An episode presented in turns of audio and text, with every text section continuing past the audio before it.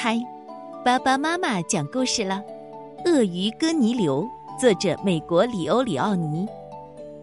当鳄鱼蛋孵好的时候，别的小鳄鱼是从蛋里爬出来，然后再爬到河滩上的，但小鳄鱼哥尼流却是双脚直立走出来的。哥尼流渐渐长得高大起来，他几乎从不趴下来四肢着地。他能看见许多别的鳄鱼从来没见过的东西。我能看到比那片灌木丛还要远的地方，他说。可是别的鳄鱼却说：“那又有什么好处呢？”鳄鱼来到河里，我能从上面看到那条鱼。哥尼流说：“那又怎么样？”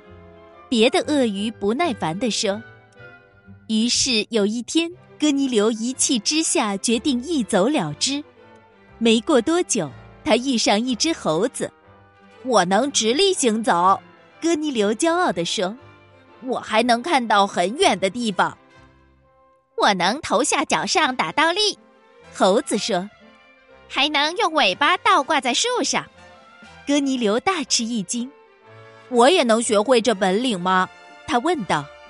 当然可以，猴子回答道。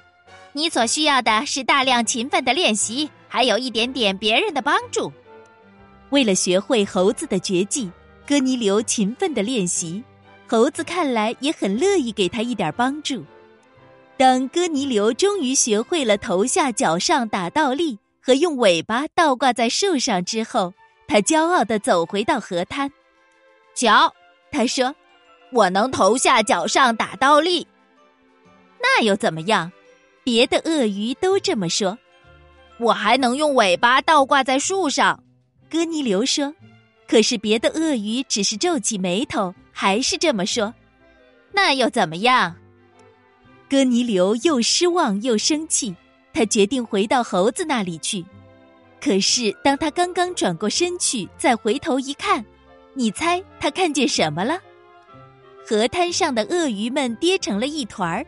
正在试着头下脚上打倒立，还想试着用尾巴倒挂在树上。哥尼流笑了，河滩上的生活再也不会是从前那样了。